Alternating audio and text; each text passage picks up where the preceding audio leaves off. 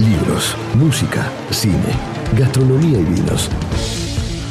Artes del tiempo en espacios del deseo. Fin de fiesta. Cultura y placeres en la 1110. Con Luis Diego Fernández, Aki Tejerina y Fabián Couto.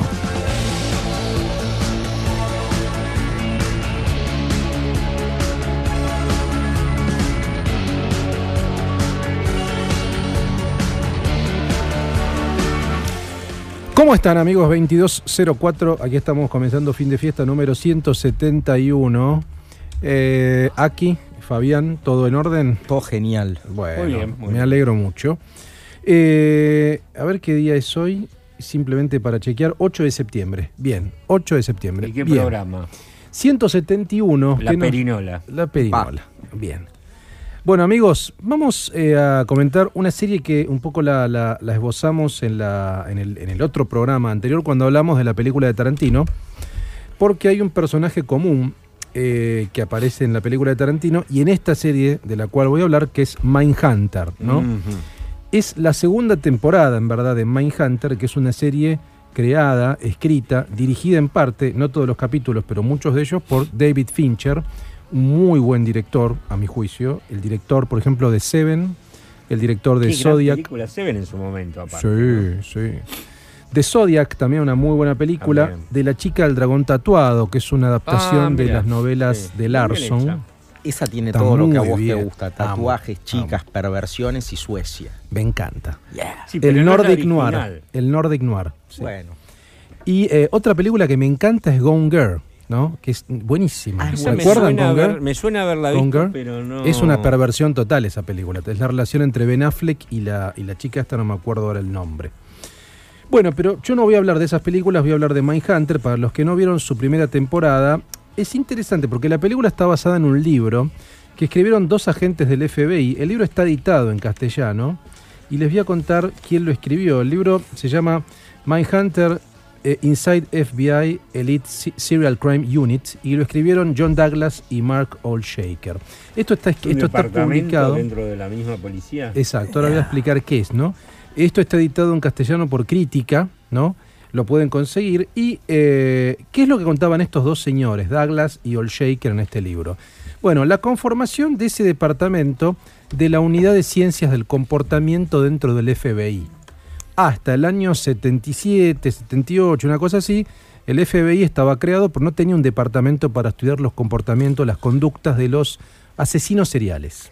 Claro, como para No poder existía. saber qué, a dónde iba o por dónde iba a volver a aparecer. digamos, Empiezan a investigar a los que ya tenían cual, claro. encarcelados y les cual. empiezan a hacer unos cuestionarios Eso bastante es, copados. Exacto, está buenísimo porque primero eh, eh, estaba formado por un viejo agente del FBI que se llama Bill Tench, ese personaje, y se incorpora un muchacho joven con todo el entusiasmo que es Holden Ford, que es el otro protagonista. Intuitivo, libre de prejuicios. claro. Entre ellos dos arman de manera muy primitiva, eh, con un jefe que sospechaba mucho de las nuevas teorías, de las nuevas búsquedas psicológicas y demás, pero cede finalmente porque no, no hay que olvidarse que Ya la las desdeñaba. las desdeñaba porque era un tipo chapado a la antigua, digamos, ¿no? Claro, es un Entonces, to- todo lo que era nuevas tendencias psicológicas y todo eso le parecía raro.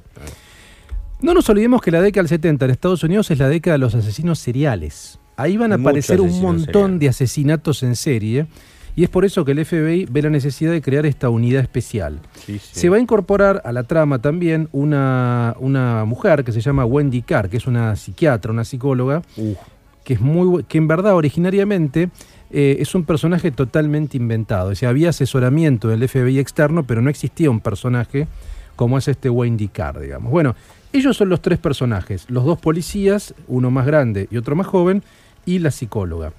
Durante toda la primera temporada lo que se contaba era la conformación de esa unidad especial, las historias de familia muy interesantes de cada uno de los personajes.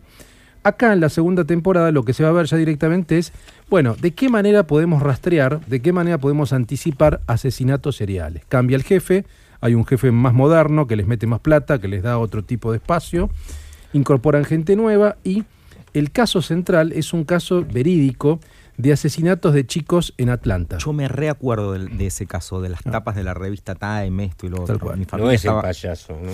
No, es un caso que se dio entre 1979 y 1981 de asesinatos de más de 20 chicos en Atlanta. Se y negros. pueden haber sido 50.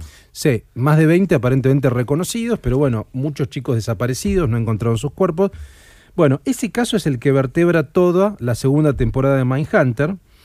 Eh, y además con las historias paralelas de ellos. Digo, uno tiene un problema con su hijo, con su mujer. Otro el tiene un problema consigo mismo, la otra tiene un problema con la, con la sexualidad y la época y su profesión. Es como una serie que se empieza a abrir y vos decís, che, tienen para hacer varias temporadas, porque es Varias. alucinante. Varias. Tengo entendido que va a haber, hay una tercera porque es un final abierto, así que seguramente va a seguir.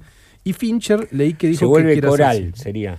Es una serie muy coral, realmente totalmente coral. Entonces, pero tiene esto que lo vertebra, y es interesante. Ellos van a Atlanta a investigar este crim- estos crímenes de los niños negros, y ahí, por supuesto, aparece la policía local que desconfía del FBI. Aparece el Ku Klux Klan como una- un posible sospechoso por crímenes es racistas. un digamos. hervidero, ¿eh? Y en esa época, Sí, fin de los esa época. 70. Aparecen o sea, la- las madres de las víctimas que no tenían costo y Atlanta quería ser el aeropuerto más grande del mundo Tal cual. por la cantidad de conexiones, entonces cualquier, cualquier novedad sobre este tipo de temas... Y debe los- ser uno de los lugares de Estados Unidos donde más armas hay. Claro, tal Después cual. de- Sí. Eh, lo cual Texas, es mucho ¿no? a de decir. Texas, claro, sí, sí. Entonces, eso es lo que vertebra todo. Y después aparecen otras, en forma paralela, otras entrevistas, porque ellos van entrevistando a diferentes asesinos y les van sacando información, porque esa es la idea, les sacan información para prever posibles crímenes. Yo no la vi, pero le sacan información comiéndoles la cabeza, no a, a- a Está los todo golpes, por pautado. ejemplo, No, no, le sacan información, tienen todo un protocolo de entrevistas muy estructurado, Bueno. lo graban. Está buenísima toda esa parte. Bueno, acá se da, entrevistan a Manson, es buenísima la escena con Manson. La escena con. Manson es buenísima. Es el mismo buena. actor, ¿no? Es el mismo actor de Once Upon a Time in Hollywood. Y Ese también ya debe vivir de eso, como Pablo el rockero, no tiene destino. Y entrevistan a otro que también lo investigue, que, le, que le llamaban el hijo de Sam. Ah, de, sí. Ese de- es de- de Son of. Sam. Sí. Que era también un demente que mataba colegialas, una cosa así. Sí. Y paralelamente. Creo que Seven. Puede ser. Creo que es Sí, lo que está claro es que a Fincher le encantan los asesinos seriales, porque Seven Zodiac es lo mismo, acá también. o ¿Y sea, a quién no? Hay una. Es interesantísimo todo eso. Y hay otra, otra historia paralela que se va desarrollando de manera mechada, donde aparece otro asesino que seguramente será el protagonista de la tercera temporada, que se llama Dennis Rader, alias BTK. Parece que el tipo era un, también un demente absoluto no lo tengo. violaba a sus víctimas, eh, las mataba, por supuesto, tenía todo un tema fetichista que aparece claramente. Bueno, yo creo que si les interesa eh, el tema del asesinato serial, cómo lo narra Fincher de una manera muy, muchas con, con- con recursos del policial negro, del policial noir que lo usa en sus películas, tiene un tempo, una temporalidad muy tranquila. Esta es la segunda Muy- temporada. si Sí, sí. Y se tomó dos años en hacerlo, o sea, estuvo un tiempo. Buen ¿no? tiempo, ¿eh? Y tiene todo un downtempo, es muy tranquila como está filmada. Los diálogos son brillantes, son muy buenos. Eso Tiene buena música, tiene música de fin de los 70 también. Claro. O sea, está muy bien musicalizada, tiene algunos toques de humor. Es una serie que yo llamaría cool. Es muy cool la serie. Está bueno. Es muy cool, muy refinada, muy elegante. Y no cae en lo morboso, porque uno diría, bueno, estás hablando de asesinos. Bueno, se hablan de cosas atroces, pero se habla siempre con un, con un criterio muy Nunca bueno. te muestran ahí el, el espiedo Nunca. despedazado. Nunca, o sea, no, no, No, no, no, no. está muy bien eso, es muy equilibrada en ese sentido.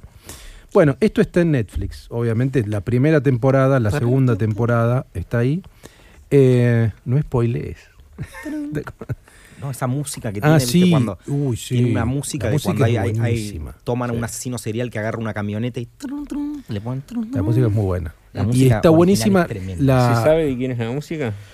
No, hay canciones recuerdo. tipo la de No Tarantino que son, no Sí. sé, de los Beach Boys, de Ah. esto, de lo otro, de todos. Yo hago mucho Shazam, después te tiro algunos nombres, pero la música original es tipo trun, Y tremenda. como todo lo de Fincher tiene buenas introducciones. Todas las presentaciones son con texturas, trabaja, con es buenísimo cómo está filmado Sí. todo. No, eso. pregunté porque, Sí. por ejemplo, en el cine hay, ahora después quizás me acuerde, hay un musicalizador que no es el que elige Sí. temas, sino que hace la música incidental, digamos. Claro, tal cual. Hay uno que es Sí, espectacular y que hoy vi un pedazo de de una de la primera.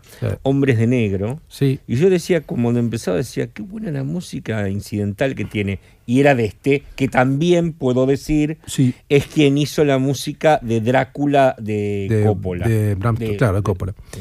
Bueno, Fincher eh, siempre trabajó mucho con Trent Reznor, el de Nin. Ah, sí, está Muchas de sus películas muchísimo. son buenas y son, Está viste, que son así como electrónicas, densas.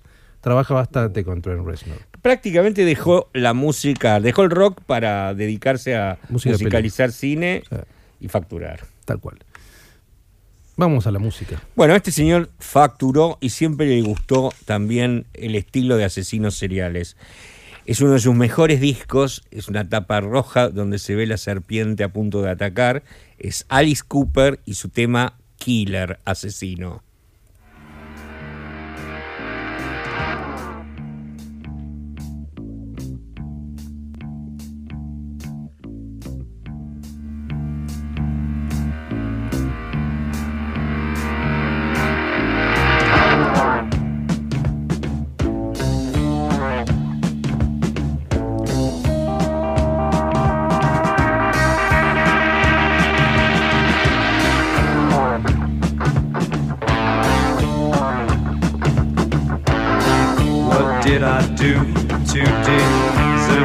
Such fate?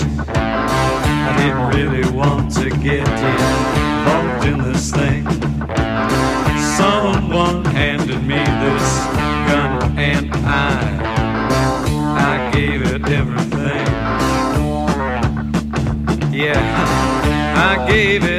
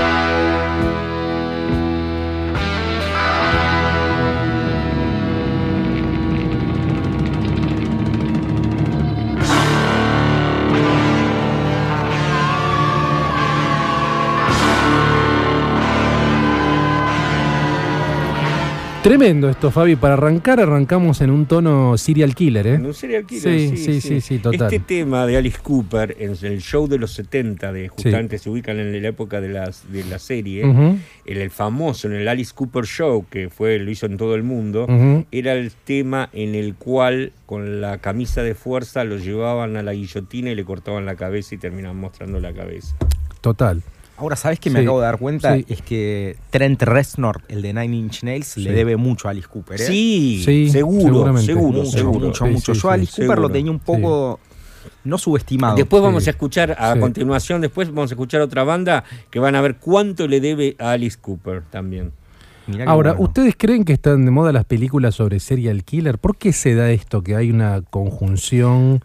En los últimos años, me parece a mí, cada vez más fuerte. ¿eh? Porque la personalidad del serial killer, guste o no guste, Mm. hay que decirlo, tiene, ejerce un poder de atracción tremendo sobre cualquiera. Mucho. Mira, ahí a mí me o sea, fascina. es así. A mí me fascina. Ahí Sí, una clave. El Sí. primer rockstar, odio un poco esta palabra, de los serial killers es eh, Hannibal en El silencio de los inocentes, Sí. Anthony Hopkins. Bueno. Pero el, el otro día estaba hablando con, con- con un amigo y es tipo, el psicópata nace, se hace, etcétera, etcétera.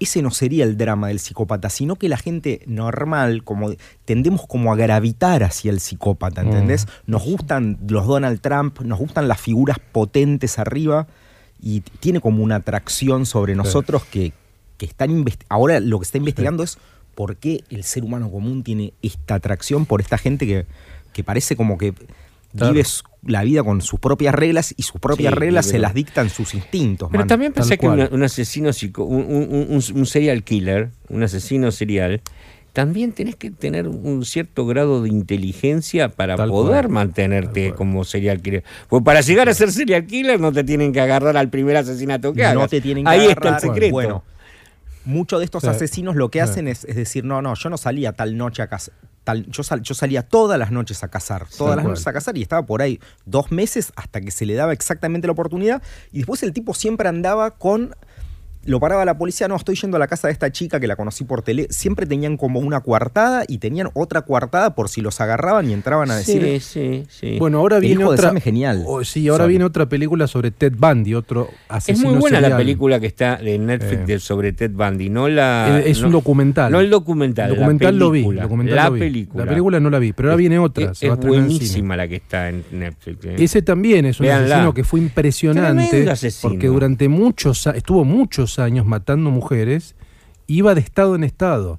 Pero como decían los dos, digo, aparte- son tipos muy inteligentes porque lo tienen programado, saben cómo Llegó a actuar. defenderse, Se fue su propio autodefendió. abogado. Se autodefendió. A mí, a, mí, a mí me atrae mucho el tema asesino serial porque hay un elemento psicológico muy interesante para mí. O sea, sí, claro. uno analiza muy como en clave psicológica los comportamientos, las perversiones, digo, todo eso a mí me resulta muy atractivo como es planteado. Y Fincher lo plantea muy bien, el tipo tiene un ojo clínico. Pero sí, ahora se suma a esta oleada Ted Bundy. Viene la película en cine de Ted Bundy y, eh, y Mindhunter va a seguir. Quizás es el, es asesino. Manson tuvo muy buena prensa, pero Mm. quizás eh, Ted Bundy es el asesino serial más, más Sí. comentado y más estudiado y más de todo, de todo de la historia. Porque- Cuando vean la persona quienes no lo conocen, no, no, no saben de quién estamos hablando, si ven las películas o ven el documental, y lo Documental van a es ver buenísimo. verdaderamente, es A- acá lo comentamos Es increíble. El juez termina, Sí. el juez que le dice usted, porque tendría que haber sido un genio y miren qué terminó. O sea, Sí. el propio juez, porque no pueden creer. Tal cual. Manson lo loco es como es el asesino zen, porque nunca mató a nadie. Él, Y eso es ¿no? lo más sofisticado. Claro, eso es lo más sofisticado. ma- no, no claro. tocó armas, no ahorcó, no Sí. nada. Autor intelectual. No toca la Mandaba sangre. matar. Él, él mandaba matar. Bueno, sí. pero bueno, ahí se daba también el tema del hipismo, como se ve en la de Tarantino, cómo el hipismo termina deformado. O por ahí el hipismo siempre fue eso, ah, digamos, nunca fue paz y amor, siempre fue matanza y sangre, qué sé yo. Es No, interesante. por ahí tenía una cosa digamos, como, ¿no? como Claro. de fenómeno de blancos de clase media, un poquito Claro. para arriba, de, de querer liberarse, y después ahí se fue juntando todo un, un elemento. También pasa en, en la película que me hiciste ver, que se llama Sí. Climax, la de La de Gaspar, Gaspar Noé. Noé. Te muestra lo que pasa con, con- con- con las drogas cuando dejan de ser un viaje individual explorativo para transformarse en una cosa masiva y de ritual, ¿viste? Ahí se junta cada cosa, ¿entendés? Tipo, película. 50 personas drogándose con ácido. Mm, sí. Agarrate Catalina, la que sí, puede claro. pasar ahí. Tremenda, es una que película que podemos comentar el próximo Me acordé que buena, Tim Burton se ríe un poco de los Sí. hippies en la película en la que Sí. Johnny Depp es un vampiro Sí. que venden pescado. Sí. Una familia. Sombras tenebrosas. Sí, Gracias. sí, sí. Sombras tenebrosas donde va a fumar porro con los hippies y termina matándolos a todos. Y dice, Tal cual. Y es de, él es de otro siglo, pues un vampiro. Y dice, no, eran tan estúpidos. Bueno, hay una serie que se llama De los 70 Sí. que, que labura Alec Baldwin, que para mí es Sí. un comediante perfecto porque no se le mueve Sí. la cara. Y está hablando con, con un amigo y dice, sí, conocí una chica, una hippie que estaba, estaba, estaba muy linda.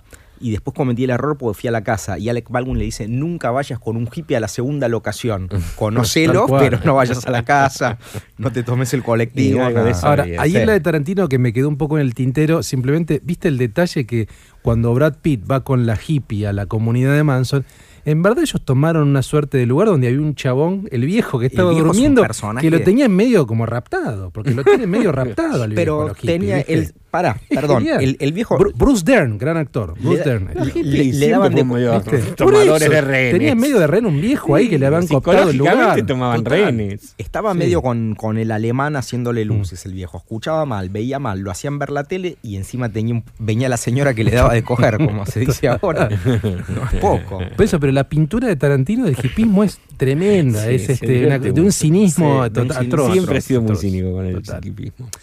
Que lo merece. Vamos a una canción. Vamos a otra canción. Esta banda también, eh, bueno, van a escuchar un tema que muchos conocerán que se llama, habla justamente de, as- de un asesino serial, es el Psycho Killer. Pero vamos a escucharlo, Polver, Polver, Po- perdón, Revolver, que hoy por hoy la nueva banda que tiene Johnny Depp con... eh, con este con Slash, Alice Cooper Slash. con, el- con- con Alice- no Velvet Revolver era la banda de Slash y el cantante Claro. que murió. Eh, y algunos de los y algunos de los Guns N' Roses. Tal cual. pero esta banda le marcó mucho a la nueva de Johnny Depp y Alice Cooper los marcó a los dos y está ahora con Johnny Depp. Velvet Revolver Psycho Killer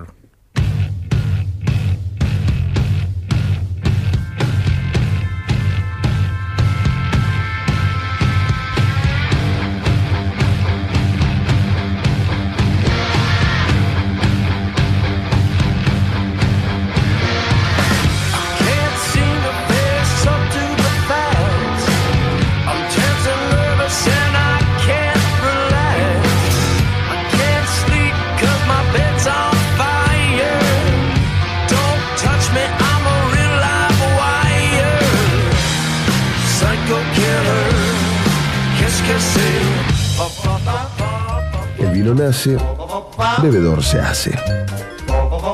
Momento Couto. Burbujas remixadas a la hora señalada. Fabián Couto en fin de fiesta. Todo tuyo, Fabi. Bueno, no, es- les cuento, son dos pequeñas anécdotas un poco que tienen que ver con toda la ruta del vino eh, en Francia, en lo que, en lo que sería el- la Bourgogne, ¿no?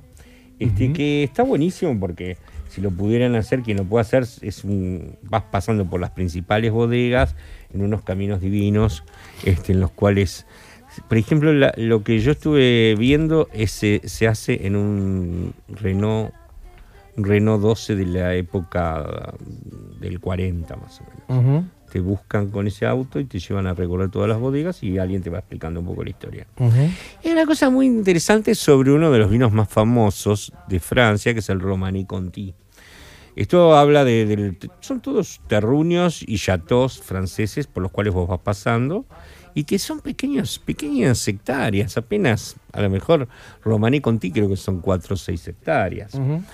Eh, y, te- y hacían referencia un poco en lo que yo estuve leyendo sobre Lula, el expresidente de, de Brasil, donde cuando en el 2002, este, en la primera vuelta de las elecciones presidenciales, eh, en un lugar, en un restaurante que se llama la Hostería del Anolo en Ipanema, Lula abrió un Romaní Conti en la cena. A ver, es un, es un vino considerado totalmente exquisito. Es un vino más que nada para millonarios extravagantes. Sí. Y no quiero spoilear porque cómo termina la anécdota. Pero bueno, la cuestión es que se- cuando Lula tomó ese vino en esa, en esa famosa cena, eh, el que incluso te digo, les digo, el- si van a, a Ipanema, el dueño hizo un monumento con la botella que tomó Lula, ¿viste? Y este van muchos a ver la botella. Van muchos porque la tomó Lula y van muchos porque cayeron una botella Romané Conti, cosa que tampoco es fácil, ¿no? Eh, después creo que la robaron esa botella. Eh, mm, pero es raro, ¿no? Porque es como hay un discurso en el cual no voy a profundizar sobre esa izquierda que a la vez le gustan los, los Rolex con diamantes y los vinos Eso en Francia le dicen la gauche caviar. la gauche caviar. Para mí eso es lo más lindo de la izquierda, los, el buen gusto que tienen para algunas sí, cosas. sí, sí. Mm. Eh, Hay algunos que no tienen muy buen gusto, pero bueno. Esos no son Eh, izquierdistas. Eh, lo que sí se hizo muy famosa una frase en, en Brasil donde eh, decían Romané Conti para todos Ajá. por, por Lula y porque sí. decían bueno o sea queremos Lula Claro. propone Sí. hacer que todos lleguemos a poder tomar un Romané Conti la, para terminar, la, la- la hago, podríamos, esto se podría ahondar mucho en toda esta anécdota, y podría ahondar mucho, pero lo simpático de esto es que cuando lo consultaron al heredero de Romané Conti, un señor que si lo ven eh, podría ser el peón de un campo bien vestido, pero humilde, con ropa algo raída, un poco más grande, de dos o tres tallas más grandes, ¿no? Este, y eh, los típicos campesinos franceses que uno Tal ve cual, mucho. O sea, terratenientes franceses que Sí, sí. viven así. Sí. Y le dijeron qué, qué opinaba, si sabía quién era Lula y que decía, ¿no? Que la izquierda decía que este eh, Romané Conti para todo el mundo y como lo tomaba así como un elogio, qué sé yo. Y el hombre dijo, mire, la verdad, eh, lamento decirle al señor Lula y a quienes lo siguen Mm. que mis vinos no son para todo el mundo. Mis vinos yo hago 6.000 botellas. Mm. Si esos son sus seguidores puede ser, pero no los van a tener. Mm. Porque solo hago 6.000 botellas. Claro, claro, No voy a hacer nunca más. Claro. Para que ustedes se den una idea, los principales restaurantes de Francia, Mm. para tener una botella de Romané Conti, a veces esperan hasta cuatro años por una botella. Por una botella. Imagínense, lamentablemente a los seguidores de Lula no se les iba a poder dar eso. Tal cual. Y después hay otra cosa que, bueno, eso sí yo lo he probado. eh, el Chardonnay más famoso del mundo. Y el Chardonnay más viejo del mundo, tomado hasta por los romanos, es el de Montrachet, que es otra, otro terruño, otro, otra zona, que son tres territorios de Montrachet tal, Montrachet tal y. Montrachet tal, en la ruta del vino francesa, donde solo se dedican más que nada a los vinos blancos, a los vinos, a los famosos Chardonnay Montrachet, al cual eh, Alejandro Magno decía una cosa que a mí me encantó esa frase. Decía que un Montrachet debía tomarse de rodillas y con la cabeza cubierta. Muy bueno. Muy bueno. Muy bueno. Para que se den una idea de lo que es un vino así, ¿no? Muy bueno. Y la verdad es que sí, es increíble, es realmente increíble. Pero bueno, uno podría hablar de todas las añadas, de todo, uno puede decir, yo probé, Seguro. pero probaste una añada, así que... Tal bueno, cual. Listo. Tal cual. Eh, mm, Suficiente. Va, eh, canción, sí. Vamos a una canción. y después Alto tenemos trip, la, Fabi, la nota. Vamos a una Buenísimo, canción. buenísimo. Eh, este tema habla de un muy buen auto, así como el Montrachet o como el Romané Conti, el Sí. Mercedes-Benz es un clásico. Yeah. El tema es de Jenny Joplin, pero escuchen este remix.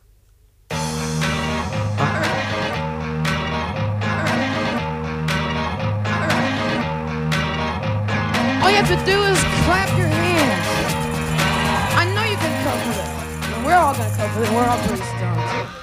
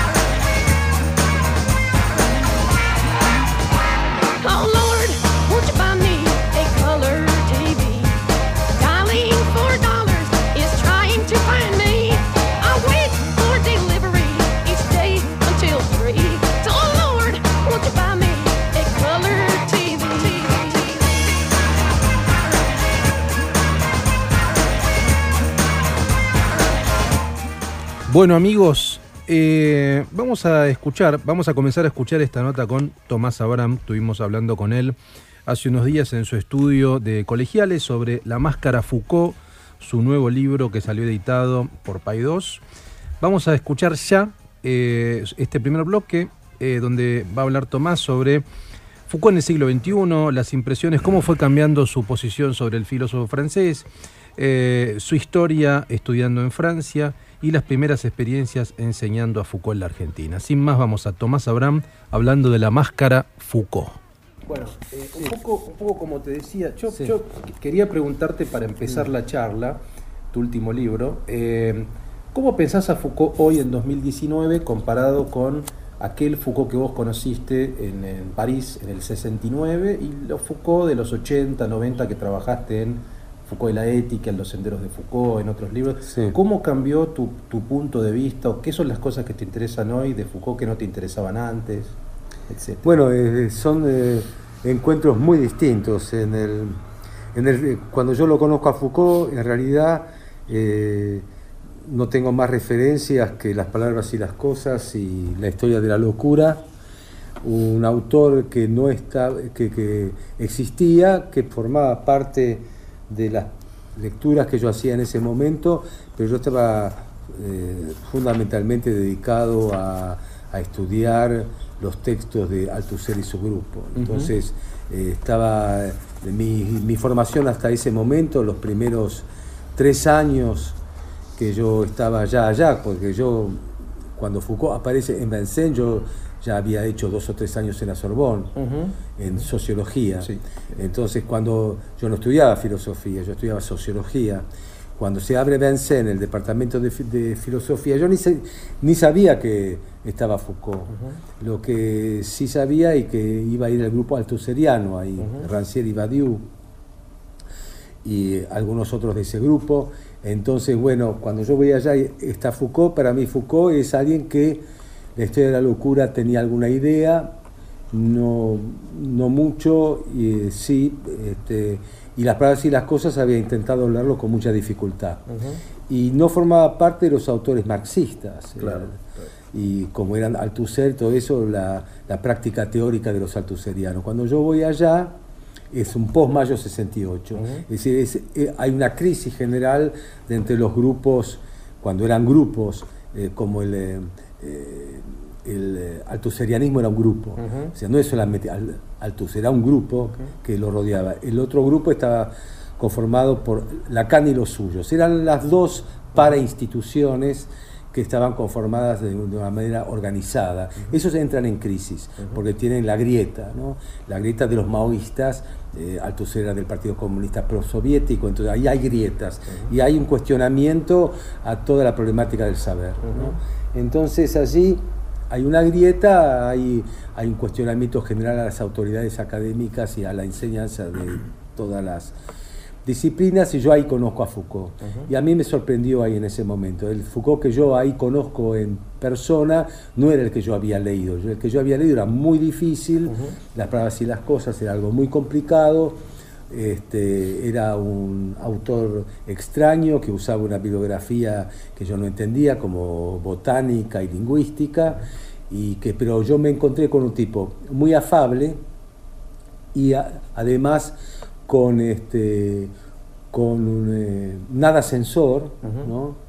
Este, y que iba a dar unos cursos entonces yo allí lo que recuerdo son los pantallazos de este, tengo como pantallazo ¿no? tengo un pantallazo de un curso que él dio sobre la eh, sobre la formación del campo cartesiano en donde a mí me sorprendió muchísimo el modo en que él ingresaba a un tema como el de Descartes, es decir, no, no, no hablaba de Descartes, Claro. hablaba de la botánica. Claro, claro. Entonces eso me sorprendió, pero hablaba de la botánica de un modo en que yo no tenía por qué saber el nombre de las plantas. Claro, claro, lo que me, él me estaba estructurando era cómo se estructura, él lo que me estaba transmitiendo, cómo se estructura un pensamiento, una episteme. ¿no?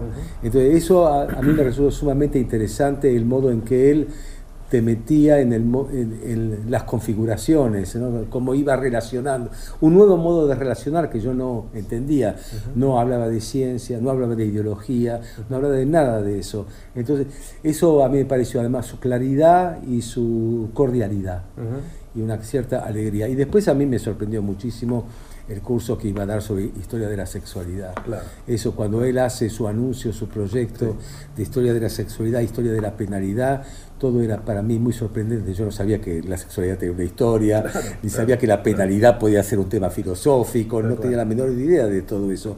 Y a mí lo que más me gustó, a pesar de que para mí la, el mayo 68 fue algo que a mí me despertó en- entusiasmo también, porque había cambiado todo, el panorama cambió tan rápido y se hizo tan festivo de alguna manera.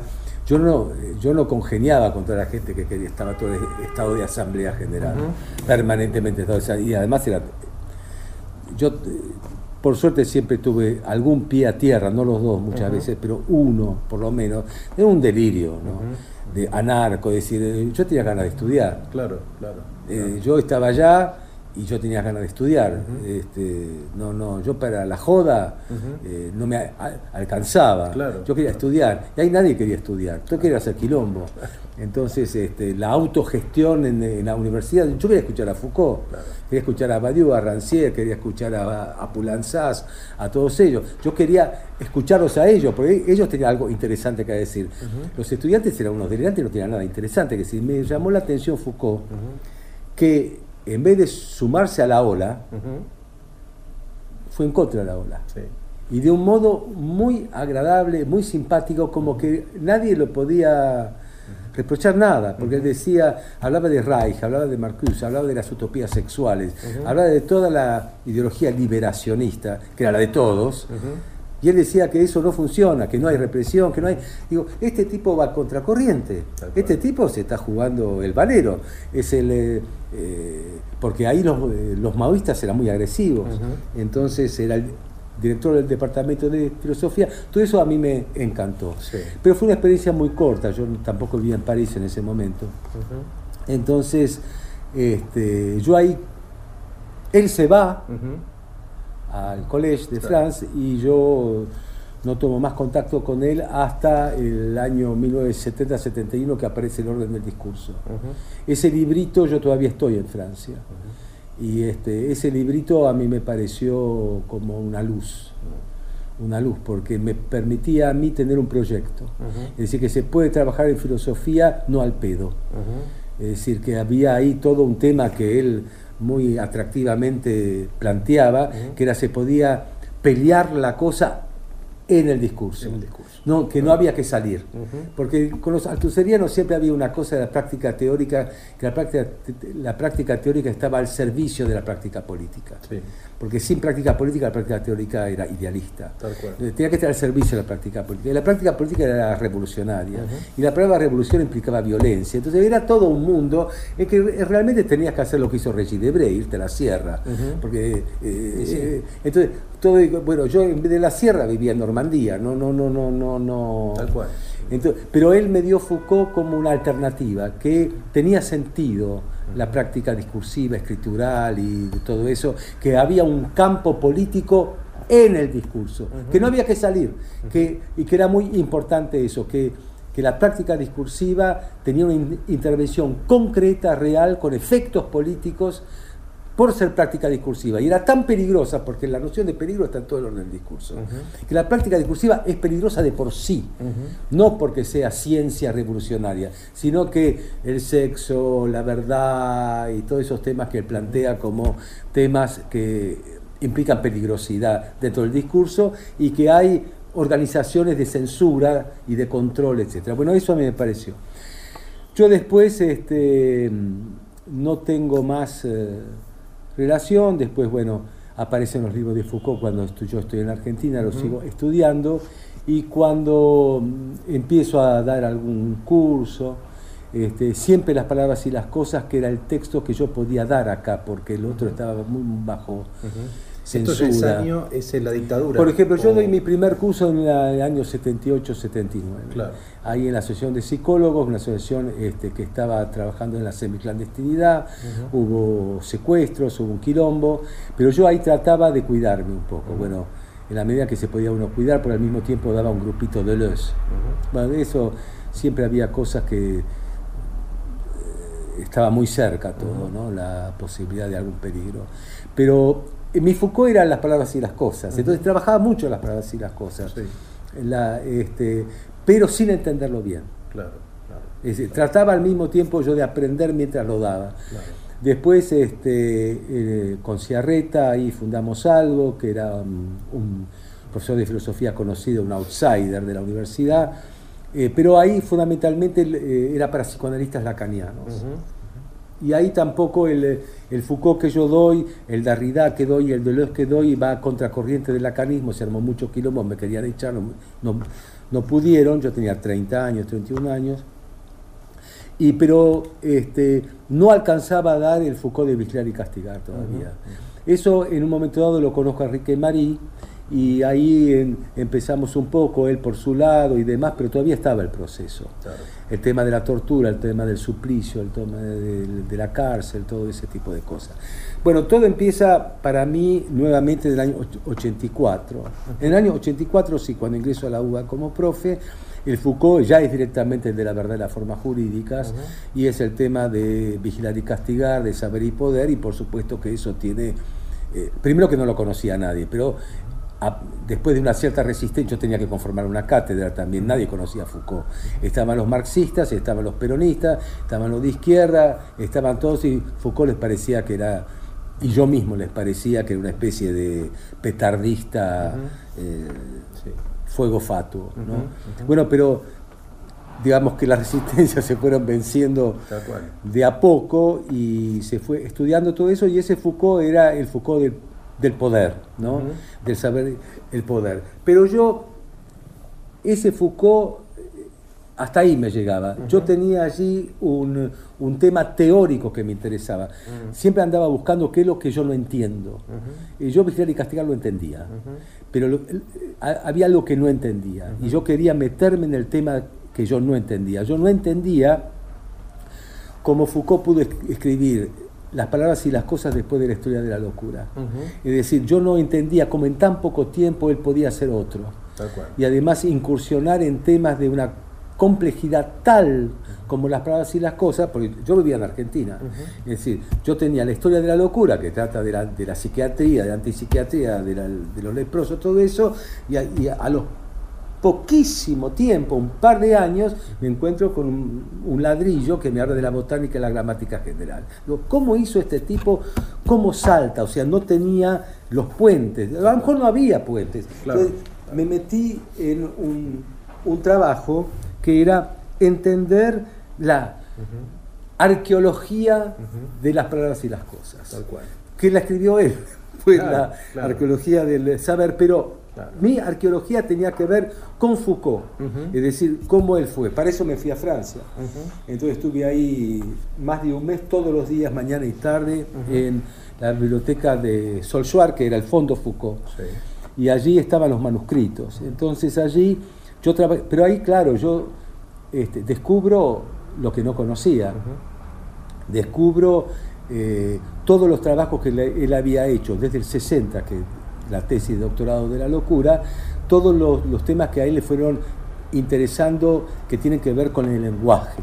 Entonces empiezan las conferencias de Túnez, los artículos de lenguaje y literatura, sobre la crítica, etcétera. Por supuesto, escribió un Raymond Roussel en el año 63, pero al mismo tiempo publica la mirada clínica, es decir, digo, este tipo está tocando en dos registros muy diferentes aparentemente, ¿no? Sí. Aparentemente, porque uno es, es la mirada, Sí. que no es tan distinto al, al Roussel, pero cómo se mueve.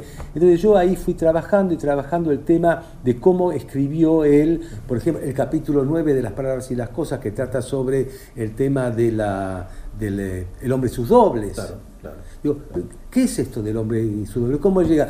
Descubro ahí su antropología pragmática cuando le hace el prólogo, eh, cómo trabaja la Kant, cómo trabaja la antropología, cómo de alguna manera se puede lo- vincular, aunque él no lo nombre, con el Heidegger que escribió sobre Kant también, etcétera. Y digo, bueno, empecé a, a tejer este tipo de cosas. Y además tenía todo una, una- un- un- un- unos textos totalmente nuevos que yo no conocía, que era el de la confesión, Claro. el de la parresía, todo era manuscrito, todo era Sí, escritos a máquina, sí, sí. incluso tachados con virome.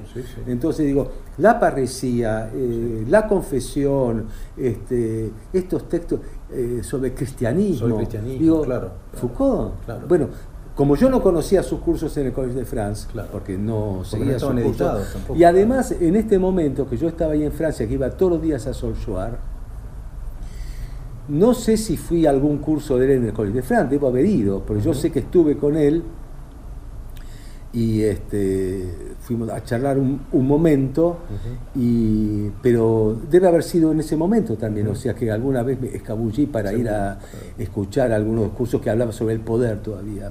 Años 78, 79 debía estar en la seguridad, territorio y, Y es población. la época de la biopolítica. Sí, todavía. Claro. Entonces, este, ese Foucault es el de los senderos de Foucault, en Claro, donde me interesa el tema de las palabras y las cosas, me interesa el, y además me interesó también el tema de los aportes que yo no conocía, sobre todo las cuestiones de la modernidad, sobre Kant, que, es el ilu- que es la ilustración. La. Todo eso lo descubrí ahí en ese sótano, era una especie de sótano sí, sí. además.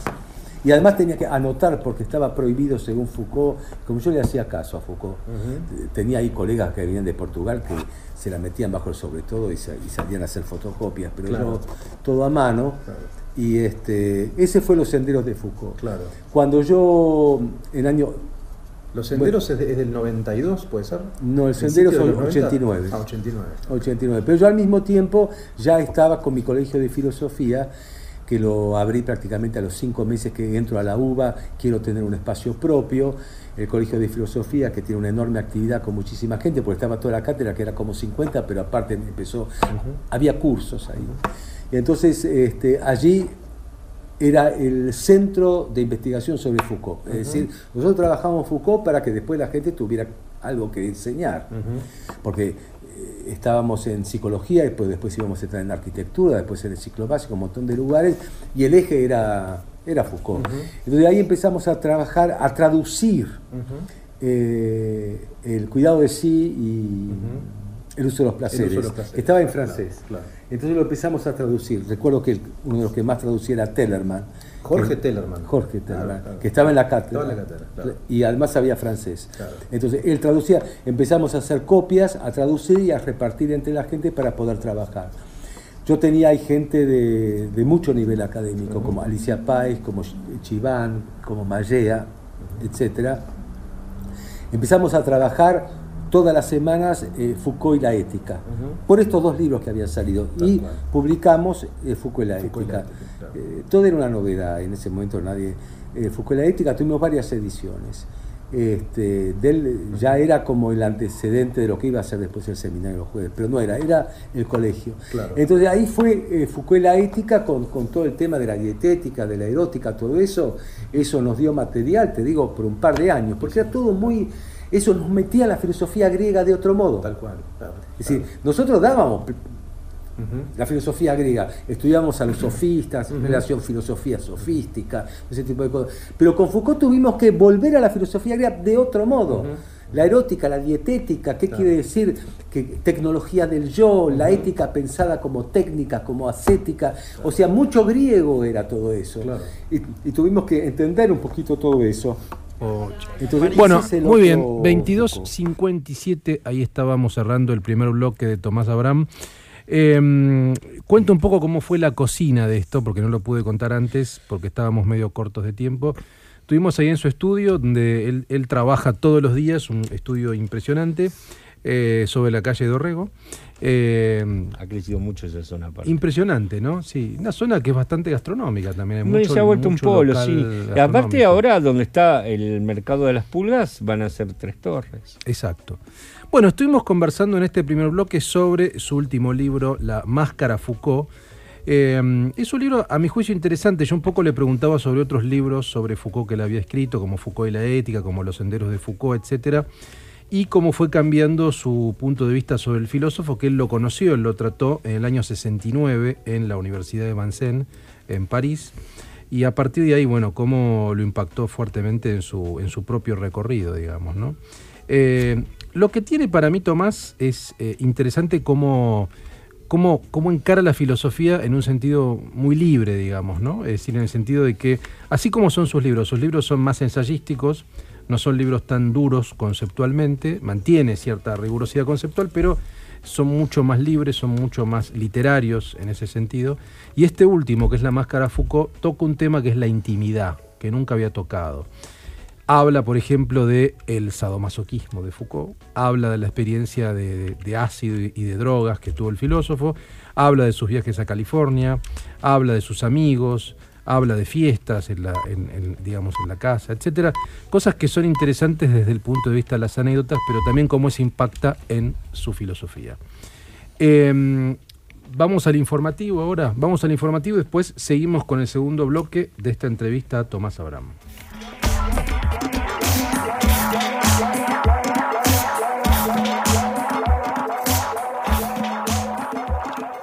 Muy bien, 2305. Vamos a seguir, amigos, con esta entrevista a Tomás Abraham. El segundo bloque va a hablar sobre, un poco como, como comentaba antes, la, la intimidad de Foucault. Una idea que es muy interesante, la de identidad balcanizada, ¿no? Como los Balcanes, así una identidad fragmentada. La histeria, ¿no? De Foucault y la histeria en general, la ideologización y cómo se desfilosofiza, entre otras cosas. Mira. Escuchamos en este momento a Tomás. Hay un tema que Sí. me interesó mucho que es cómo vas a arrancar, que es hablando de la intimidad. Hablas de su departamento Sí. de la calle Vaugirard Sí. y ahí mencionás, haces una lectura de varias biografías, la de Miller, Sí, la de. Halperin, la de Guibert, ¿no? Sí. A mí eso es algo que, que- que quería preguntarte. Creo que no lo trabajaste en otro libro, esa intimidad del filósofo. No, además era imposible porque no, eso. porque no sabíamos nada. Nada. Nada. Pero a mí me, lo, lo que me gustó mucho es la relación que haces entre intimidad y filosofía. O sea, lo que quería preguntarte es, en relación con esos autores que hablan de la homosexualidad, del sadomasoquismo, del ácido, de las drogas, de un poco las experiencias que ya circulaban sobre Foucault, Sí. pero vos un poco las, las tomás y las juntás. Eh, ¿Cómo crees que impactó realmente la intimidad de Foucault? Y en general, si vos crees que la intimidad de un filósofo, conocer la intimidad, es importante para comprender su filosofía. ¿En qué medida hay una relación directa Mira, yo te digo una-? Sí, Viste te con Foucault se hace mucho a veces eso. ¿no? Yo escuchamos una cosa, yo creo que hay, hay que aceptar ¿no? Eh, que nosotros no podemos este, eh, eh, tener un sentido único de nada.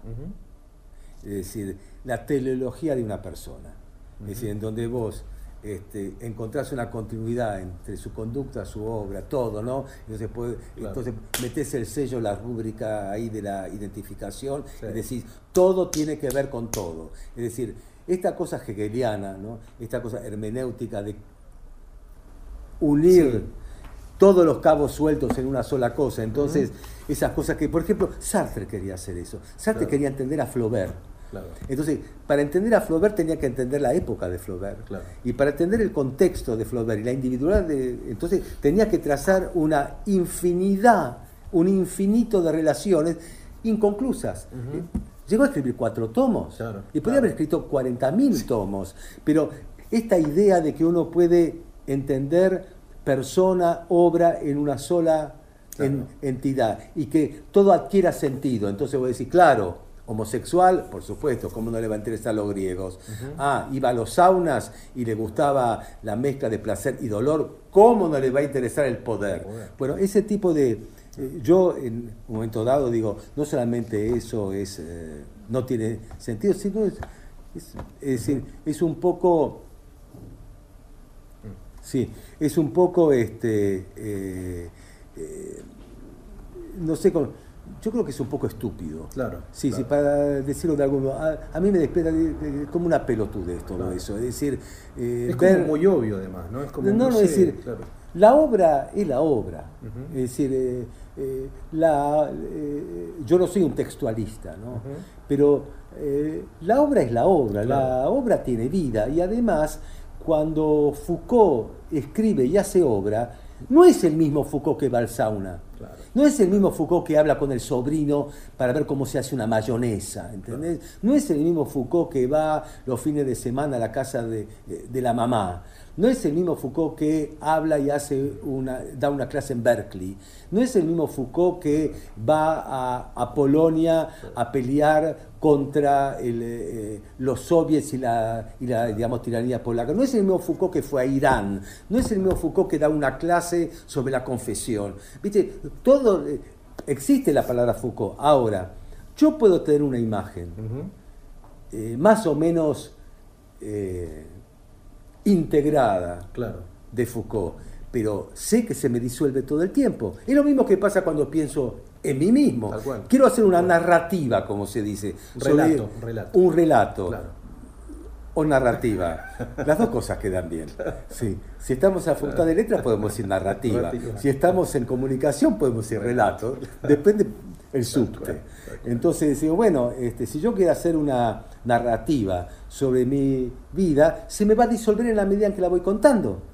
Bueno, vos hablás de la idea de la balcanización, de la identidad balcanizada, fragmentada Sí, un poco. sí. Un poco es eso. Paul Venn habla de Claro, eso, que me claro, gusta, sí. Un poco vos lo retomás ahí. Sí. Y Foucault me parece que esto que estás contando tiene que ver con esta idea, ¿no? De la balcanización de Foucault, ¿no? De la- una identidad fragmentada. Sí, Ahora, igual. lo que no significa que todos seamos esquizos. No, por supuesto.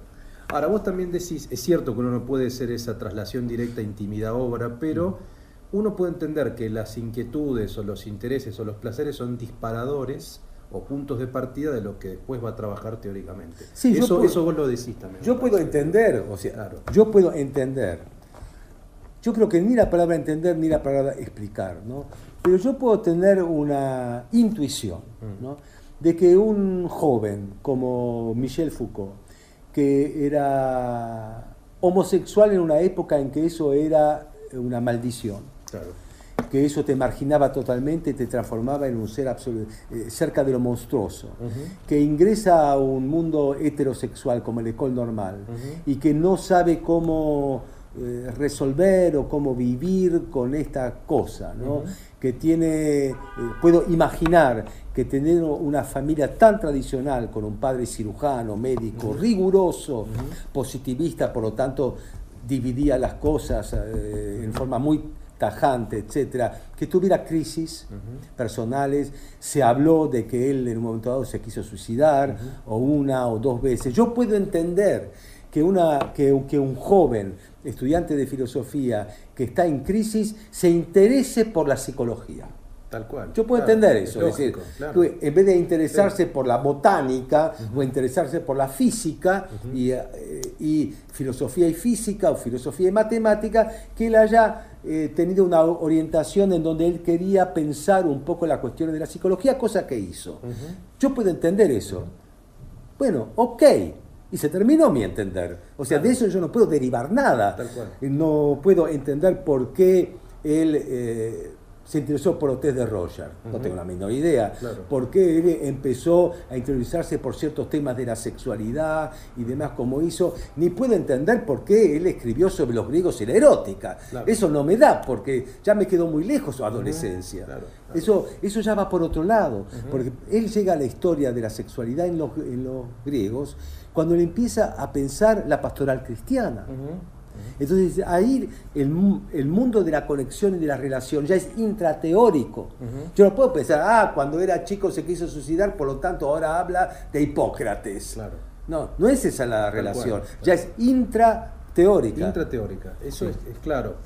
Ahora, también hay una parte del libro que me gustó mucho, que vos decís, acá te cito, dices, dice, luego lo trataron de charlatán, de irresponsable, de pulladista, es decir, de populista pequeño burgués, de demagogo, de perverso, de sadomasoquista, reaccionario, tecnócrata, Sí. de histérico, también atributo este sí que el filósofo admitía. Sí. Me interesa, vos hablás mucho de la histeria de Foucault también, en varias partes Bueno, del porque libro. él habló de la histeria. Sí. Eh, Porque, viste, la, la histeria es una de estas categorías clínicas que se te escapa por todas partes, viste, que cada uno dice otra cosa y como esta cosa. Pero él, él dijo eso y yo entendí que él a través de esta y de su histeria, Claro. de lo que él nombra su, su histeria, es el modo en que él no se quiere quedar en un lugar identificable.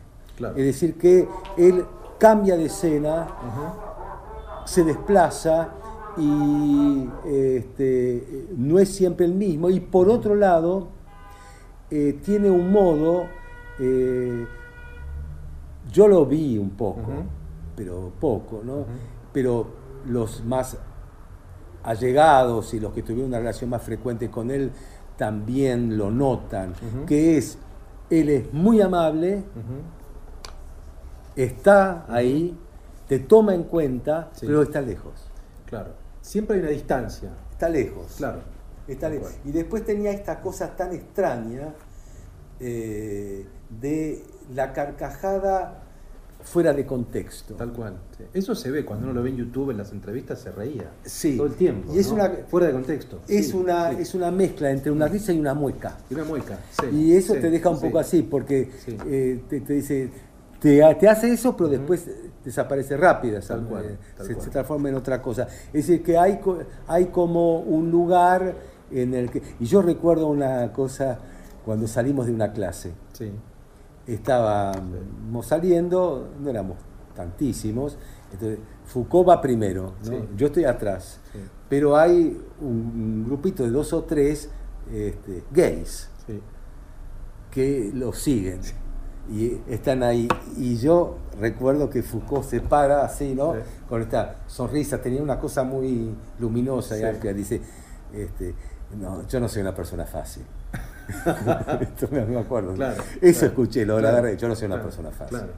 No, pero uno puede entender que esta histeria que vos mencionás tiene que ver con la máscara, digamos, ¿no? Con jugar con la máscara, con el distanciamiento. eh, Por eso nunca sí. quería hablar de sí. Claro, nunca quería hablar de sí. No, nunca, no, no, no, no, no. jamás. No que, eh, Claro, Tenía fobia al, al conventillo. tal cual. Por eso tampoco podía partic- no quería participar mucho de las polémicas, porque tiene Ujú. una cosa de conventillo también, ¿no? Sí, sí. Entonces, este, y siempre respondía a ciertos ataques de un modo eh, sutil y lateral. ¿no? Tal cual. Hay otro elemento que vos planteás, que es el tema de la militancia, que a mí, eso creo que nunca te lo pregunté, nunca lo charlamos, que es, ¿cómo, cómo ves vos que a veces a Foucault se lo lleva a posiciones militantes demasiado extremas, por izquierda en general, digamos, más anárquicas por ahí? Eh, vos, por ejemplo, en un momento decís acá, por más militantismo que se le intente adosar, él se disuelve en posturas innúmeras. Es moderado y extremista, entusiasma, eh, que es entusiasta y distante. ¿no? Entonces, eh, esa idea de la apropiación de Foucault todo el tiempo por un lado político y por el otro, por una Está bien. militancia y por el otro. ¿no? Eso corre por Mm. cuenta de los apropiadores. Claro. ¿no? Pero Foucault es un tipo que cambiaba de tema, cambiaba de escritura, cambiaba de estilo y cambiaba de posición política también. No es que lo político siempre fue una cosa. Cuando estaba en el 72 con los Maos, entonces le, le tiraba huesos a los Maos. Digo, sí, vamos a hacer los tribunales populares y vamos a guillotinar a todo el mundo burgués y todo eso. Los Maos estaban contentos, sí, Foucault, vos, qué sé yo. Y después, viste, iba a Irán y decía, uy, mirá la espiritualidad de, de los ayatollah, eh, qué, qué interesante es, este, un movimiento político teológico político y, y- y después dice que los socialistas no tienen la menor idea y después no se interesa para nada en eso y no quiere saber más nada. Después se lleva mal con la izquierda porque cuando él publica la voluntad de saber que va contra la corriente de la izquierda porque dice que no hay represión que hay que entenderlo de otro modo Deleuze tiene una gran decepción eh, los otros tienen una gran decepción ¿cómo puede ser? voluntad de saber está dejando de lado nuestros temas liberacionistas entonces él dice bueno ¿saben qué? se van al carajo y ahí él hace una ruptura, tiene una crisis, toma distancia y dice, bueno, yo no puedo satisfacer a esta gente para decirle lo que ellos quieren escuchar. Entonces él, vemos cómo trató el tema de la biopolítica, habla de la economía de mercado alemana, entonces hay, un, hay una cosa en la que él es un tipo fuera de casillero. Entonces, eh, eh, claro, con un, un- un tipo fuera de, digamos, casillero, que pasa con muchos filósofos, porque no es el único que pasa, que se lo quiere eh, ideologizar. En, la medida que se lo ideologiza, lo, si puede inventar un término, lo desfilosofan. Es decir, deja de ser filosofía. Es decir, Hegel era filósofo. Pero después están los hegelianos, los que hacen de la filosofía de Hegel una vulgata ideológica para difundirla. Que es Marx el que lo llama ideólogos. Claro, claro. Escribe la ideología alemana. El, ideólogo no es Hegel, es este Bruno Bauer o es este, que lo otro y demás. Entonces con Foucault pasa lo mismo, cuando se lo ideologiza, se le quita la especificidad de la práctica filosófica, la- que es el provocar pensamientos. Lo que llamaba Foucault problematizaciones.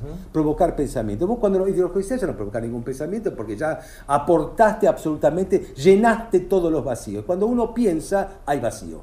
Y entonces eran todos los vacíos. Como Foucault en la época de vigilar y castigar tiene esta idea, ¿no? de que eh, la prisión, la delincuencia, el poder, los dispositivos de saber, la psiquiatría y, demás, es un mundo ahí, es un mundo que sí, es cierto, tiene una consistencia en el sentido que él toma eh, ciertos temas que tienen que ver con la penalidad, que tienen que ver con el poder, que tienen que ver con la psiquiatría, que tiene que ver incluso con los ideales del utilitarismo y la ilustración, los da vuelta para mostrar su en vez. Ok, pero este, eso funcionó, eh, tiene su, su pertinencia y es un, un momento de la obra de Foucault en el que él dice que tiene su límite. El mismo Foucault se lee a sí mismo y dice, con el tema del poder yo llego a una situación en la que sin eh, desautorizar teóricamente el tema, no me permite continuar. Es decir, llega un momento en que si yo quiero circunscribirme al paradigma del panóptico o del poder o del dispositivo saber-poder, este, ya está de un... de- de- Es de como un callejón sin salida. Claro, ¿no? puedo avanzar, o sea, no, eh, eso no me permite seguir, Claro. no me permite expandir mi pensamiento. Y alguien empieza diciendo, bueno, tengo que parar un poco con este tema porque no me porque hay algo que me critican mucho, que yo no acepto que me lo critiquen, porque él lo combate. Dice, sociedad disciplinaria no es sociedad disciplinada. Claro. No es lo mismo, pero sabe que eso encontraron en él un puntito en donde le hacen doler todo el tiempo. Porque ahí hay un puntito que él, él mismo dice, si yo dejo ese puntito sensible me van a rascar y me van a irritar siempre. Mejor lo tomo yo y lo transformo yo. Claro. Y ahí empieza con el tema del gobierno. Ahora, eh, ese es un tema que quería que charlemos también un poco, pero un poco volviendo antes a, a las- a los apropiadores de Foucault y todo eso. Quería que diéramos un paso a la Argentina. O sea, ¿cómo ves acá en Argentina que es leído ese Foucault? Tomando esta idea de la apropiación por izquierda o por derecha o por una visión más anárquica. Vos das un ejemplo, haces una lectura de una autora que se llama García Fallo, ¿no? Sí. Y decís que acá hay muchos Foucaultianos sombríos, ¿no? La idea del Foucaultiano sombrío, victimista, que lo asocias también con la lectura de Agamben, ¿no? La idea esta de la biopolítica como tanatopolítica, como política Sí. de muerte, el Mm. campo de concentración. Y vos marcás una, una fuerte diferencia con esa lectura, ¿no? Sí. Una distancia. Sí. ¿Por qué crees que a veces Foucault es tan leído de una manera conspiracionista, victimista, cuando efectivamente, como vos lo marcás, es un filósofo bastante vital, digamos? ¿no? Bueno, hace muchos años cada uno lo tomará de otro modo. Por ejemplo, recuerdo que Badiou dice, este, eh, la filosofía tiene que eh, conceptualizar lo que es el bien y no solamente ubicar lo que es el mal y la victimización, pero él lo hace desde otro lugar porque él cree que hay una idea hasta platónica de bien, como una idea hasta platónica de verdad, todo eso. Pero Sí. el asunto con Foucault es leído de este modo porque es lo que se me ocurre llamar a mí, hay como una eh, ambulancia epistemológica. Es decir, vos agarrás y decís, bueno, salimos.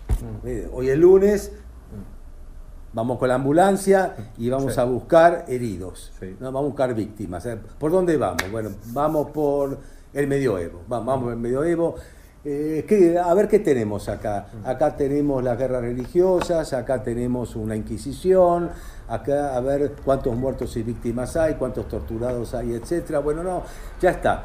Eh, ahora vayamos al mundo antiguo, vamos a los griegos. Uy, sistema esclavista, entonces, qué sé yo, hablan de Platón y demás, pero sí, gracias a que había esclavos y todo ese tema de. Bueno, vamos para, vamos para cualquier lado. Entonces vamos para allá y vamos para acá, incluso en el campo político, vamos para Sarmiento, a ver cuántas veces dijo que los indios no sirven para nada, anota 35 veces, vamos para allá, etcétera. Es la ambulancia epistemológica, busca heridos, víctimas y perdedores, porque son los que no pudieron hablar, porque siempre todo mentira, porque no es cierto, ¿no? que, este, que únicamente hablaron los vencedores, los victoriosos y todo ese tipo de cosas. Andamos buscando víctimas. Entonces dicen, mira, Foucault nos viene bárbaro. Foucault nos viene bárbaro porque habló de los presos, que los presos los usan, habló de la fábrica de delincuencia en las cárceles, habló de los pobres locos, los pobres locos, los locos son pobres, pobrecitos, etc. Bueno, este es el sistema de la, de la eh, ambulancia epistemología que se basa en un sentimiento fundamentalmente, que es la compasión. Entonces, el sentimiento de la compasión no entiende nada de lo que son los procesos históricos, porque anda buscando a ver, me compadezco del, del dolor del otro y todo ese tipo de cosas. Entonces viene bien para el género, porque toda la historia de la, civilización silenció la voz de la mujer y no sé qué historia, del LGTBT, qué sé yo cuánto, etcétera. Viene bien para los oprimidos de la tierra un Foucault que lo uso para la compasión o, como dicen, para la resistencia, para todo ese tipo de, de- de cosas. Pero los procesos históricos son otra cosa. Eh, en, en todo proceso histórico, en todo conflicto y demás, pasa de todo. Lo que vos tenés que entender es, es un poco los dilemas que tienen en los procesos históricos, las, este, las fuerzas, este, cómo se va construyendo, ese, eh, los límites que, que se le imponen a la acción, todo ese tipo de cosas. Esta cuestión de la compasión, que como es la cuestión de la justicia también, todas estas eh, sentimientos eh, son eh, sentimientos que son eh, totalmente insuficientes para entender los procesos teóricos y los procesos históricos, y por lo tanto, de alguna manera son peligrosos porque terminan en el totalitarismo. ¿Por qué terminan en el totalitarismo? Porque nunca es suficiente. Claro. ¿Cuánta igualdad? ¿Cuánta justicia? ¿Y cuánto eh, tu compasión en qué momento se va a calmar? Nunca se va a calmar. Porque haces de ese sentimiento algo así como una, un ideal. Claro. Hacer de ese sentimiento un ideal. Entonces Foucault sirve para eso, porque le sirve para eso. Decir, bueno, pero está el Foucault del uso de los placeres, cual, está el Foucault del cuidado de sí, está el Foucault de tantas cosas, de la pastoral y demás. Y bueno, en un momento dado, cuando apareció ese Foucault, los Foucaultianos del poder decían que hay una regresión en Foucault, Sí. que dado que el mundo ya no permite las utopías revolucionarias, volvió a casa y se y se hizo doméstico, para empezar a pensar las pequeñas cositas de la vida, casi de la vida privada, olvidándose de lo que es la vida colectiva y pública. Así que Foucault tiene eso acá porque estamos en un universo teórico que anda buscando este, enemigos, Claro, claro. anda buscando víctimas y anda buscando salvarse a sí mismo en una especie de corrección política basada en el sentimiento de compasión. Tal cual. Muy bien. Eh, vamos a una canción, Fabi. Para... Bueno, muy bien. Esto es Vanessa, amenizar. Vanessa Paradis, que nos acordábamos sí, que fue la mujer de, De Johnny Depp. de Johnny Depp. Sí. El tema es Je te vois.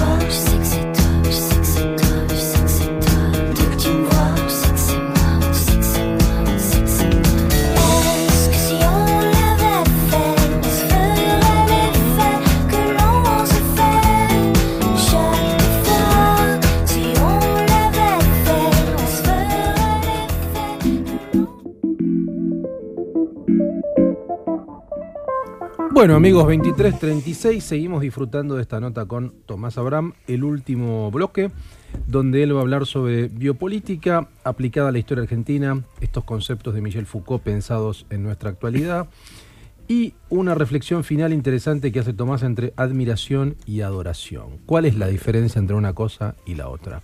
Bueno eso. Vamos a Tomás.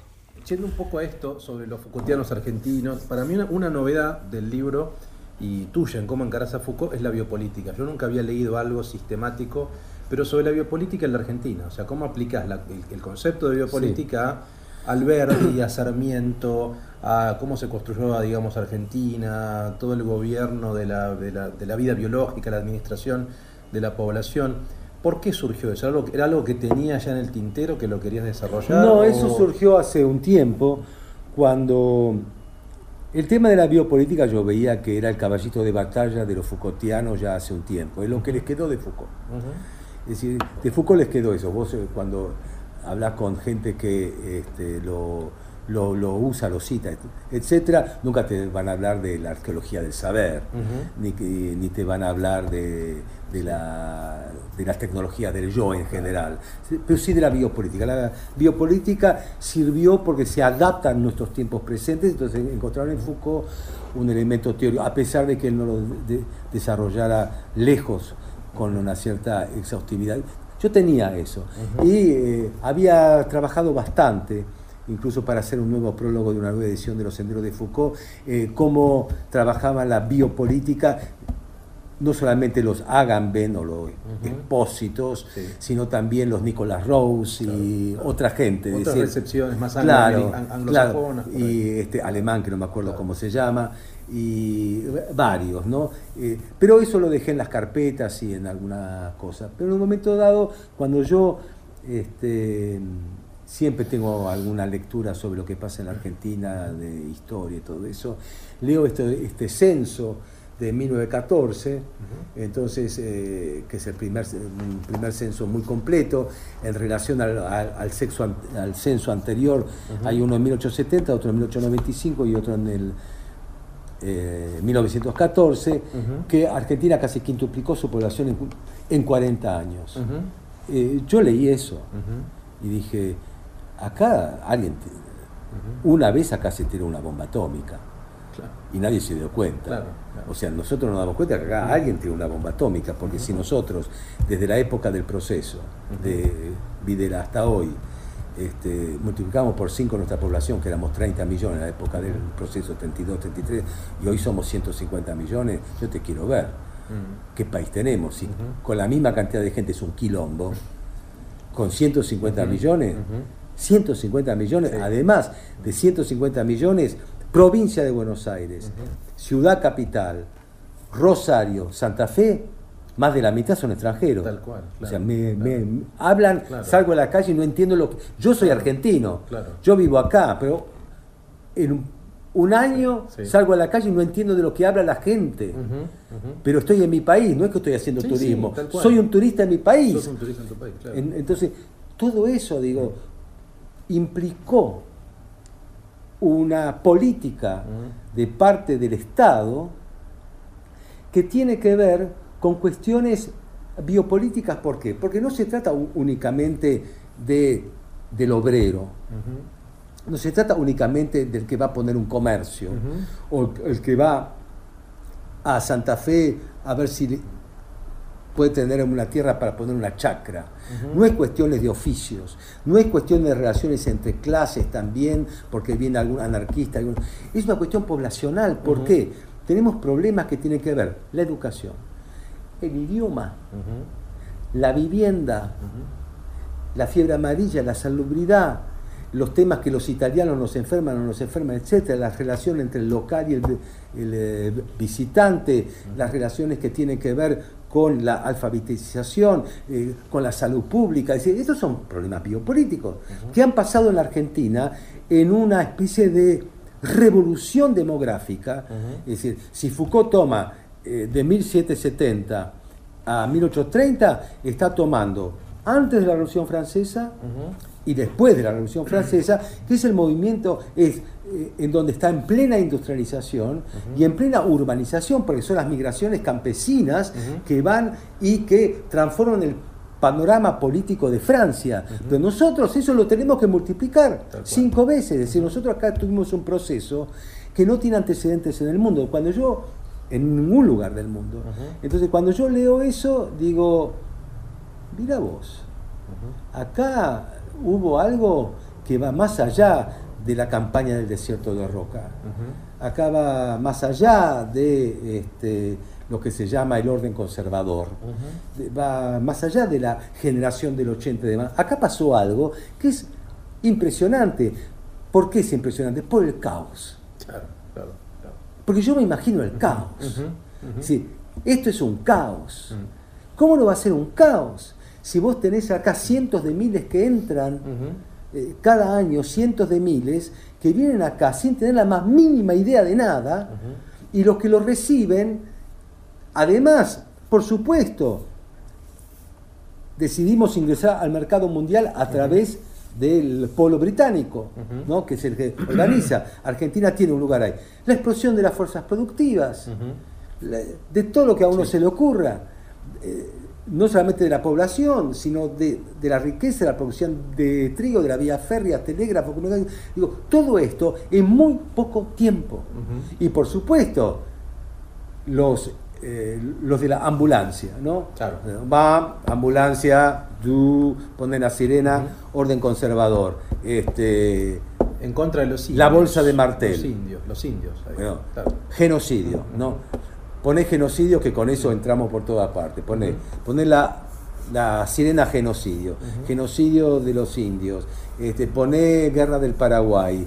Poné eh, la bolsa de Martel y las especulaciones. y Sangre la- de gaucho de Sarmiento. No borre sangre de gaucho. eh, poné todas las cosas que dijo Sarmiento contra los gachos, poné, poné la corrupción del gobierno de Juárez Selman, etcétera. Entonces, esta fue una época horrible. Eso vuelve la ambulancia con sus eh, enfermos, ¿no?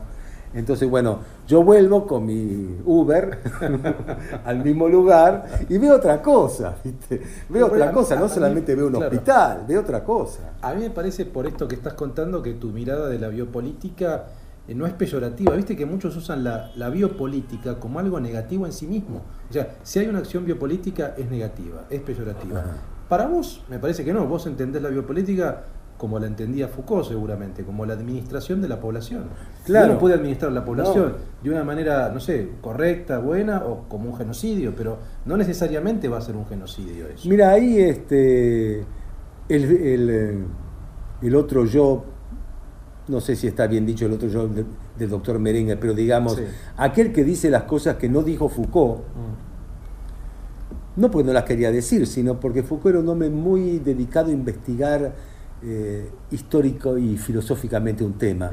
Y como yo ahí pongo en mi libro, el que decía lo que pensaba era Paul. Ujú. Eh, Foucault es muy difícil decir, bueno, vos qué pensás. Foucault te dice, bueno, como Diógenes y no sé qué cosa, ¿no? La parresía, etcétera. Eh, vos le preguntás a. Si le preguntaras imaginariamente a, a Foucault, esto que usted cree sobre la parresía, la relación entre Diógenes y el emperador Alejandro Magno, etcétera, esta idea del, del hablar franco y directo, etcétera, usted lo ve que esto eh, es un poco la posición del intelectual en nuestros días. Lo primero que te va a decir Foucault dice, no tiene nada que ver. Tal cual, tal No tiene nada que ver, porque eh, no tiene nada que ver, yo hago una investigación, yo no hablo de esto, etcétera. Mentira, porque él por algo se le ocurre todo eso Sí, sí. y tiene un efecto polémico también, pero te- no, no, a él no lo vas a escuchar que entre en el mundo de la opinión pública con su propia opinión. Para eso labura todo lo que laburó, porque si, si- si no le ponen el título, Foucault piensa que el intelectual es como el cínico de Dios, que se terminó todo. Tal cual. Entonces él nunca, pero Paul Ben sí. Mm. Paul Ben opina, ¿no? Entonces él este, dice, bueno, nosotros tenemos acá eh, el modo pan explicativo que se basa en la ideología, Mm. y la ideología se basa en la noción de interés. Sí, ¿no? Ah, o sea, bu- bueno, como hacían acá durante el, eh, el último kirchnerismo, no el próximo, sí. digo, el último kirchnerismo, Sí. que era, ah, sí, vos sos periodista y a vos quién te de- tira la letra. Claro, claro. ¿Vos para quién trabajás? Ah, vos trabajás en Clarín y bueno, y sí, entonces Mañeto te dice lo que tenés que decir, el otro vos tenés que decir. Entonces, todos estamos al servicio de algo. Todos actuamos por interés de algo. Entonces ahí Paul Ben dice lo que piensa. Bueno, esta es una idea hiperracionalista de la vida, del mundo y de la, de la historia. Todo tiene una utilidad. Tal cual. ¿no? Es decir, y es por eso que él dice, hay muchas cuestiones que se hacen, justamente uno las hace con mucho entusiasmo porque no tiene ningún interés en eso. Lo, lo- Claro, claro. lo- lo hace por desinterés. ¿no? Entonces, la... Bueno, eh, no sé, está... No, bueno, estamos hablando, no, sobre, sobre esto, so- sobre la idea de la biopolítica muy negativa. Yo, yo Ah, sí. Y que vos creo que tomás el concepto de biopolítica con una finalidad más instrumental para explicar la No, formación biopolítica de la nación, digamos, ¿no? es- es lo mismo que dice. Foucault. Puede tener que ver con la muerte, puede tener con la exterminación, puede tener que ver con los genocidios, puede tener con. etcétera. Pero tiene que ver con la peste, tiene que ver con la epidemia, tiene que ver con las políticas educativas, tiene que ver con las ciudades obreras, tiene que ver cómo se hizo la in- in- industrialización, este, eh, las urbanizaciones, eh, las políticas poblacionales. Poblacionales. Pero esta misma idea negativa es la que se tiene con el poder. La gente que habla todo el tiempo del poder es porque el poder es maldito. Están fascinados con el poder, están fascinados con la maldición del poder. Entonces todo el tiempo hablan del poder, del poder, etc. Bueno, hay otras cosas más. Como última pregunta, Sí. eh, tomando esta diferencia que vos haces, que es entre admiración y adoración a los intelectuales. Eso me gustó mucho Sí. y tiene que ver con otro libro donde hablas de los héroes, Mis héroes, tu libro, donde- Claro, de- que es muy interesante porque son admiro. ensayos sobre admiración. Sí. Bueno, vos decís un poco que seguir a un filósofo no implica adorarlo, digo, porque uno puede admirar profundamente a un filósofo, un pensador, un artista o quien sea, pero no estar de acuerdo en un montón de cosas que él dijo. Y vos citás algunas posiciones de Foucault que te resultan imposibles de apoyar. Bueno, mencionás el Claro. tema de la pedofilia en un momento, Sí. en un contexto de la antipsiquiatría, Sí. todo eso. Pero no es que quiero ir a ese punto. Un poco como una reflexión tuya sobre la diferencia entre la admiración y la adoración. Claro. ¿no? No tiene que- Mira, el que eh, adora, ¿no? Adoración, levanta al otro Mm. y lo sube a un lugar de santidad, a un lugar de beatitud, a un lugar de heroicidad, a un lugar cumbre. Y vos estás abajo y así permitís adorar. Vos, vos te entregás al grande.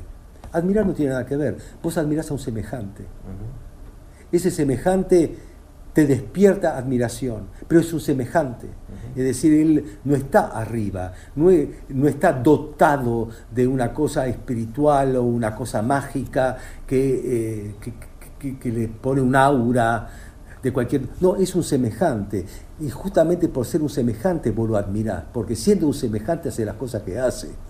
Es decir, eh, escribe el poema que hizo, eh, planificó una ciudad como la hizo, compuso una sinfonía como la hizo, este, escribió un libro como lo hizo, porque justamente está en tu nivel, pero en tu nivel tiene una expansión de fuerzas, una expansión de creatividad que a, a vos te... ¿Cómo hizo para hacer eso? Pero una vez que yo lo levanto a él, ya no me pregunto eso de cómo lo hizo, es en su ser que él me supera. Acá no hay ser, acá hay hacer. Por eso que es un semejante. Él hizo algo que me despierta ad- admiración. No es que sea algo. O sea, yo no pienso que Foucault es una persona superior. Es tan inferior como yo. Y en, en ese lugar de inferioridad puede ir ahí con antipsiquiatra y decir, sí, a los chicos me lo levanto y todo ese tipo de cosas, que es una gansada. Una gansada que- como la puede hacer cualquiera. Cualquiera. Es decir, es decir el, el filósofo no es filósofo sabio las 24 horas del día. Es filósofo cuando escribe un libro de filosofía y cuando da una clase. Pero después no es un estado filosofante en el que él vive.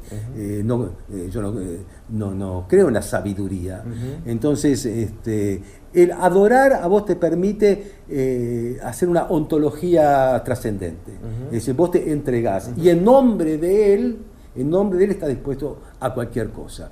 Con un filósofo vos lo admirás porque te hace pensar, porque te dio letra durante tantos años, porque te permite investigar por vos mismo, porque este, te guía sin oprimir y tantas cosas que a vos te hacen admirarlo, sin pedirle ningún tipo de cualidad como ser humano, es decir, que no, no, no, no es que le pedís, es decir, no lo necesitas para eso. ¿no? Creo que es un buen cierre. Bueno, Gracias, Tomás. ¿eh? no, por favor. Bueno, muy bien amigos, con esto eh, cierra esta entrevista con Tomás Abraham. Eh, finalmente voy a recomendar otra vez por las dudas su último libro que es La Máscara Foucault, que lo editó Paidós. Se consigue en todas las librerías. Desde mañana va a estar esto online para el que lo quiera escuchar, por supuesto, con más detenimiento. Gracias a Tomás, un fuerte abrazo. Le mandamos y vamos a una canción. Gracias. Eh, esta es así, La Vie en Rose.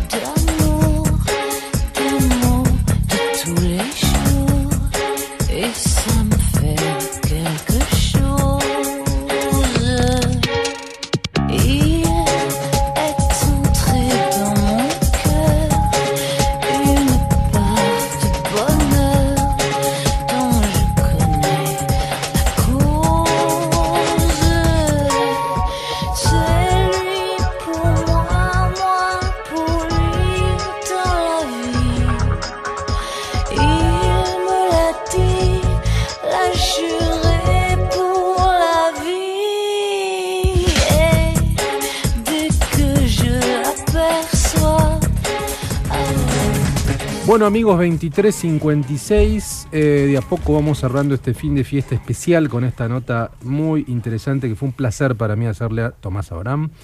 Eh, estuvo en la operación eh, Vicky Strin, estuvo en la producción Santiago Salton, en la musicalización Fabián Couto.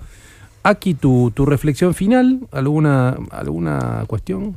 Una semana Mm. donde hizo mucho frío y apareció un poquito de calor el fin de semana, súper buena onda y aprovecho para mandarle un beso a Damasia Mendive que tomó la primera comunión y me invitó a un asadito ahí en el barrio de San Jorge y me hizo muy feliz.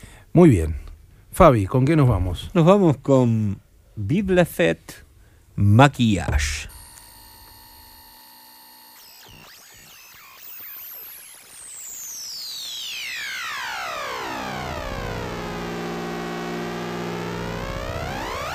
Maquillage.